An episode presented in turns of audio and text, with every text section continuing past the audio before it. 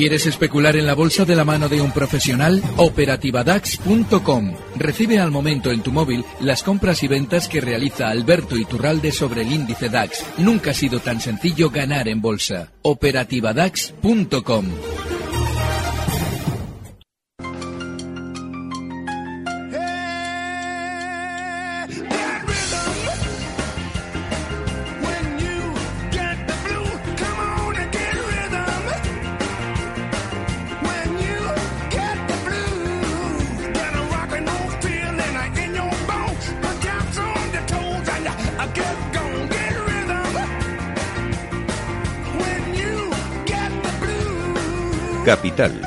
la Bolsa y la Vida. Saludamos a Alberto Iturralde, analista independiente y responsable de díasdebolsa.com. Alberto, buenos días.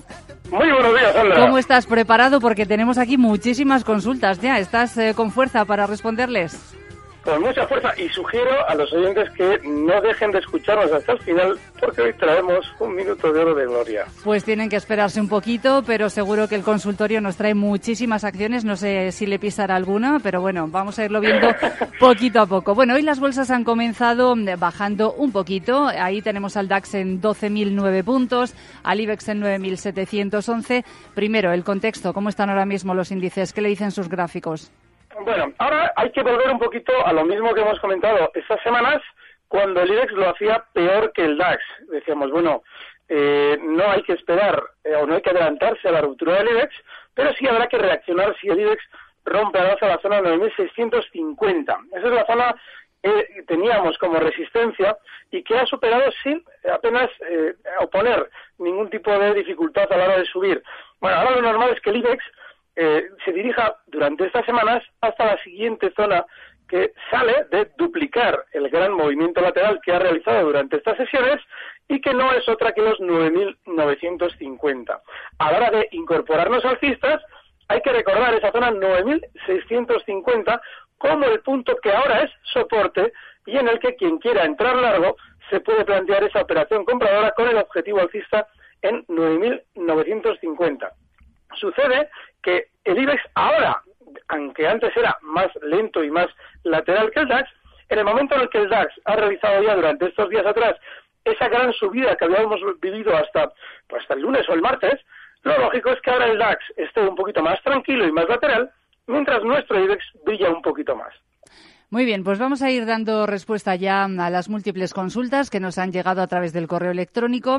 Eh, esta nos la enviaba a primera hora Gonzalo. dice que le gustaría preguntar por Adidas, eh, que abrió largos ayer en 162 y después eh, tiene un corto en Indra a 12 euros. Vamos primero, bueno, por la que prefiera empezar, Alberto. Menos mal que hoy me había traído dos valores para el minuto de oro. Porque ya te han pisado uno. Y el que más me interesaba era Adidas. Así es que mira, como hoy hay bastantes precios en los que se puede entrar compradores, vamos a comentar Adidas como un valor en el que nuestro cliente está fenomenalmente situado. Eh, estos días ha roto al alza esa zona de resistencia importantísima, esos 158 euros, y ya cotiza en los 160,90. Bueno, el objetivo alcista de esa ruptura seguramente es, eh, eh, técnicamente, debería estar en zonas, rondando zonas de 175. Así es que es una operación fantástica. Lo que ocurre es que para un objetivo tan importante como el 175, estamos hablando de un 10% casi de subida, hay que dar también un stop proporcional. En el caso de Adidas, ese stop tiene que estar en los 157 euros. Y es una operación tranquila, y es una operación que ha visto fenomenalmente nuestro oyente. Y la otra preguntaba por, eh, tiene un corto en Indra, en 12 euros. Bueno, yo el caso de Indra es, es que el problema de Indra es que es un valor totalmente eh, volátil, es un valor muy rápido y sí, sí es cierto que durante estos días alcanzaba esa zona de resistencia por encima de los 11.50 que lo ha frenado por ahora en seco, pero no es menos cierto que ese freno no ha supuesto ningún síntoma de giro a la baja, es decir, que sigue volátil pero no tiene el síntoma todavía de querer confirmar un techo y recortar. De manera que yo creo que es un corto prematuro. Le colocaría un stop inexcusable en, los máximos de estos días, esa zona en los 12.30, ahora está cotizando Indra en 11.98, bueno, pues los 12.30 es una zona fenomenal de stop. Y ahí sí que no daría margen, ¿eh? porque este precio cuando sube es como la española cuando besa. Es una auténtica locura. Así es que cuidadito con esa zona. Saludamos ahora a José María, que nos llama desde Girona. José María, buenos días. Buenos días. Díganos. Eh, mire, quería preguntarle al señor Iturralde que me analice ACS, que la veo muy fuerte, a ver hasta dónde puede llegar. Y después, dos valores que quiero que me haga, no que los analice porque no, no, no, simplemente para que me haga una reflexión o para que me explique, que son de óleo y OHL, que son dos valores muy bajistas técnicamente y fundamentalmente eh, de óleo está prácticamente en preconcurso de y después OHL, eh, Deloitte el otro día dijo que este valor, esta empresa no era viable y solamente quería que me hiciera esta reflexión, ¿quién compra? Porque se están moviendo volúmenes que no lo entiendo, si estas dos empresas están tan y tan mal eh, financieramente, tanto técnica como, como entonces, ¿quién compra? Mm, es que no lo entiendo. Simplemente que me haga esta reflexión, a ver, a ver, a ver qué me dice el analista. Muchas gracias. Muchas gracias a usted, José María. Pues vamos primero con ACS y después con Deolio y OHL. Alberto. El, el caso de ACS lo ve muy fuerte. Bueno, puede estar fuerte, pero hay que recordar que ACS en siete, ocho ocasiones, nueve, no sé cuántas, digo porque lo estoy contando así a ojo mientras veo el gráfico, ha frenado las subidas justo donde está ahora en la zona 30,50, donde ya ayer tenía un freno importantísimo. Históricamente, hace en los últimos tres años, desde marzo de 2014, ha frenado multitud de subidas. A partir de ahí, digo, bueno, claro que puede romperlo y de hecho algún día seguramente lo romperá al alza. Pero lo que no podemos es anticipar ese movimiento. Así es que yo creo que en ACS ya no habría que estar, pero sí se puede estar, eh, bueno, pues agazapados por encima de la zona 32 para reentrar en el caso que rompa ese nivel al alza. ¿Quién compra? Muchas veces compra de óleo y OHL el mismo que las está vendiendo, porque está colocando las dos partes de la horquilla, la de la oferta y la demanda. Eso significa que en el momento en el que alguien compra, está probablemente actuando contra el mismo que se las, se las va a comprar luego a él. Con lo cual, que no tenga especial eh, interés en, en esos dos valores o por lo menos en esa circunstancia. Sí hay un momento en el que es muy importante pensar como él piensa. Es decir, bueno, si esto está tan mal, ¿por qué hay eh, tanto movimiento en el valor y quién está comprando? Porque Deole, por ejemplo, ha recortado desde 0,26 hasta 0,20 durante estos días en muy poco tiempo y lógicamente ese tipo de movimientos sí es cierto que hay siempre especuladores que dicen, bueno, yo compro para un rebote. Pero a veces sucede que hay noticias extremadamente negativas en un valor y se produce un gran volumen ahí sí, ahí lo que podemos deducir es que al igual que el pánico de los pequeños inversores le está llevando a vender o a malvender sus acciones, hay un pillo que normalmente está dentro de la compañía, es parte del núcleo duro, que está aprovechando a recoger todo lo que sale. Pero necesitamos un fenómeno de pánico puntual, es decir, una noticia súper negativa que nos digan, no que nos lo diga una, eh, una, una, entidad externa que está auditando las cuentas, no, no, que nos lo diga la propia compañía. Eso es lo importante. Y en el caso de OHL, bueno, eh, OHL no tiene nada que ver con Deoleo. OHL sí cae también como Deoleo mucho en los últimos años, desde eh, la zona 20 en 2014 hasta llegar a marcar unos mínimos en 1,80, pero sí es cierto que aquí ya hemos anticipado hace meses que lo normal es que una vez que el valor vaya dejando de caer, aparezcan las malas noticias. Y esas malas noticias sí suelen venir muchas veces no solo de la propia compañía, sino de auditoras externas que cobran para decir, llegado el caso, que la compañía está mal. Así es que mucho ojo porque solamente se puede entrar en este tipo de entidades como HL si tenemos un planteamiento de muy largo plazo y tenemos mucha paciencia y sobre todo capacidad para estar en pérdidas sin inquietarnos demasiado. Vamos, de los que no escuchan la radio. O sea, que ustedes no se metan. Eh, sobre Deolio, estos días contábamos eh, cómo ha registrado números rojos récord de 179 millones de euros, casi tres veces más que un año antes. Y la empresa, además, eh, decía que estaba en causa de disolución por el desfase, desfase, patrimonial que tenía tras esas abultadas pérdidas. Y ayer, en una rueda de prensa, su presidenta, Rosalía Portela, decía que estaban analizando hacer una reducción de capital para poder salir de esa causa de disolución. Vamos a seguir con las consultas. Esta nos la envía Carlos eh, y pregunta por tres eh, valores: Enagas, eh, CAF y Logista. Vale, el caso de Enagas. bueno, lo hemos comentado en muchas ocasiones. Tiene una zona clave. La zona, los 22 euros, es importantísima. Como está empezando ya a funcionar peor que los demás, lleva ya meses recortando más que los demás de su sector, no es un valor que debamos tener en cartera. Ahora, puntualmente, en el muy corto plazo, lo normal es que desde los 23.47 rebote más, hasta zonas de 23.80 como mucho, pero no tiene que estar en nuestra cartera. Logista, esta, esta puede estar en nuestra cartera si cumple lo que le hemos fijado durante estas últimos, eh, últimas semanas, y es que antes de volver a brillar, Logista tiene que recortar hasta zonas entre 20,70 y 21 euros. Fíjate, Sandra, como efectivamente mientras el mercado está, o el IBEX está especialmente bien, Logista sigue renqueando, es decir, sigue siendo un valor contramercado, como lo fue en el pasado. De manera que hay que tener paciencia con ella, está ahora mismo en 21.37 y hasta la zona 21 o 20,70 no nos tenemos que plantear entradas. El caso de CAF, bueno, CAF durante estos días ha vuelto a la baja hasta la zona que rompía al alza durante los últimos meses. Esa zona 35, esa zona 36, todo ese punto fue en su momento de resistencia importantísima. Y ahora ha servido en el recorte de soporte. El precio ha aguantado justo ahí.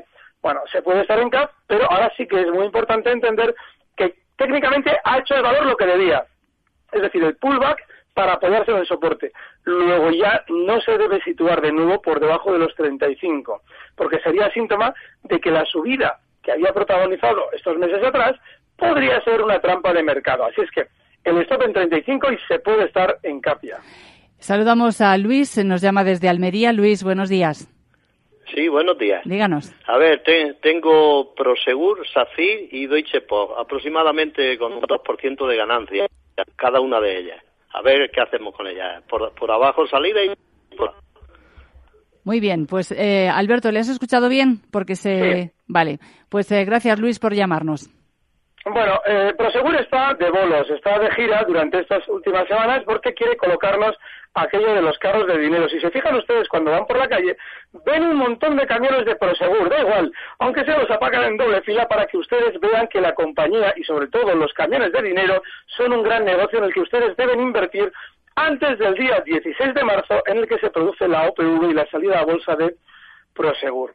¿Qué es lo que pasa? Cuando una filial sale a bolsa, normalmente la matriz, de modo propagandístico, acelera el movimiento al alza para intentar conseguir más suscriptores de la OPV.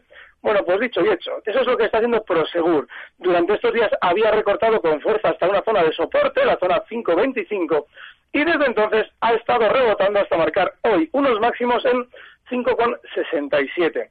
A partir de ahí, yo lo que creo es que vamos a tener paz en el valor hasta el día 16 de marzo.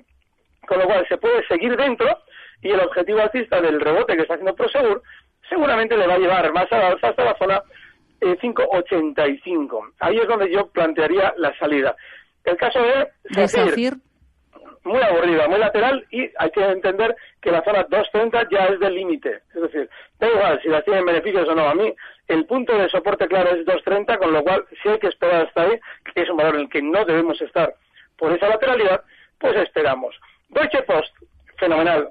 Es el que, del que con el que más guerrero yo durante estas semanas, incluido también Airbus, bueno, pues hemos hablado mucho también de Deutsche Post. Y es un valor que bueno, pues eh, tiene ese objetivo alcista todavía en la zona 33-40, hoy está recortando un poquito con el DAX, pero hay que estar tranquilos porque es un valor en una fenomenal tendencia alcista. Pues vamos a hacer una pequeña pausa y enseguida vamos a continuar respondiendo a las consultas de los oyentes que se nos están acumulando en el correo electrónico y de esas consultas eh, a los oyentes solamente vamos a responder a un valor eh, porque algunos nos eh, piden análisis de tres, cuatro valores y si no, no nos da tiempo a que entren al menos unas cuantas consultas más. Enseguida volvemos. Capital, la Bolsa y la Vida.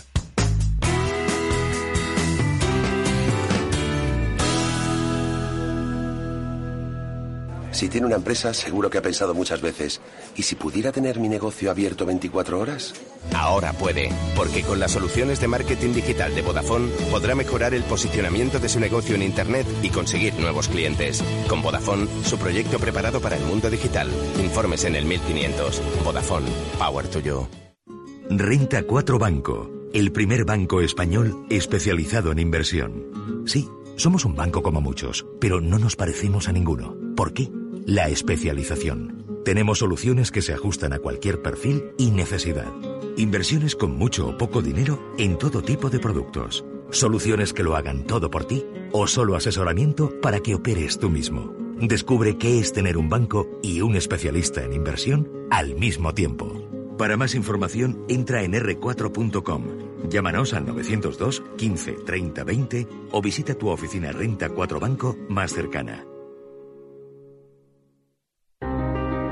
Cada día nos intentan etiquetar con la información que nos envían, pero nosotros preferimos estar abiertos a la dualidad de las cosas, expresar nuestras opiniones, pero estar dispuestos a aceptar las ajenas. No queremos hablar sin obligarnos a escuchar primero. Creemos en la inteligencia pacífica del diálogo, porque eso alimenta nuestra razón y libertad, y nos gustaría una sociedad así. Te interesa.es, información para personas, sin etiquetas. ¿El tecnoprecio de esta lavadora incluye financiación? Sí, sí, hasta 24 meses. ¿Y este frigorífico? También. Hasta el 15 de marzo todos los electrodomésticos del corte inglés se pueden financiar hasta 24 meses. Además, lavadoras y secadoras tienen un 15% de descuento. Los tecnoprecios, mucho más que un buen precio. Solo en el corte inglés.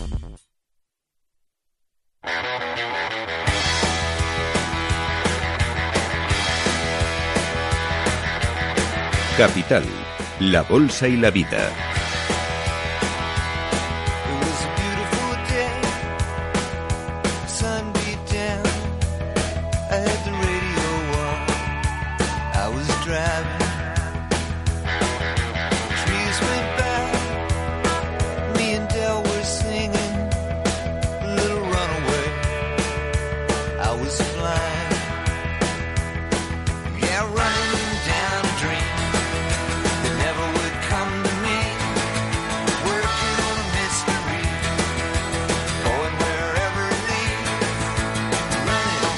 Seguimos con el consultorio de bolsa con Alberto Iturralde esta mañana y los numerosos oyentes eh, que nos están dejando sus consultas y que nos están llamando. José Luis, desde Madrid, buenos días.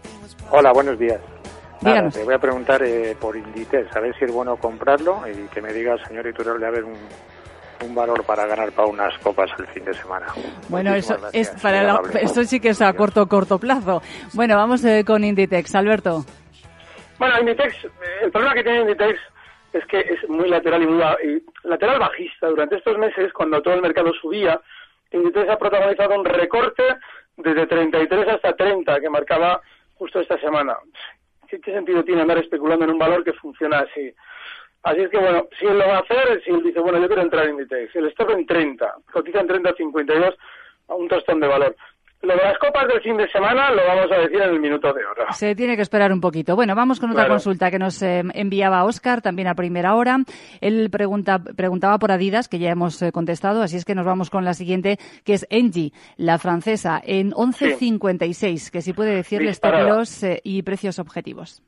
Está disparada durante estos, estas últimas sesiones y bueno, está bien, va, va a continuar, va a continuar un poquito más. Está ahora mismo en 12.80 y el objetivo de este rebote, de esta subida, porque el valor es muy bajista, pero eh, está ahora mismo en lo que se llamaría fase de rebote, eh, está en la zona 13,10, ¿de acuerdo? Esa zona desde, es el punto justo desde el que se descolgó en la última ocasión. Pero en estos valores, eh, como siempre hay que recordar, ¿vale? Está en, en 12,80. Viene cayendo desde 45.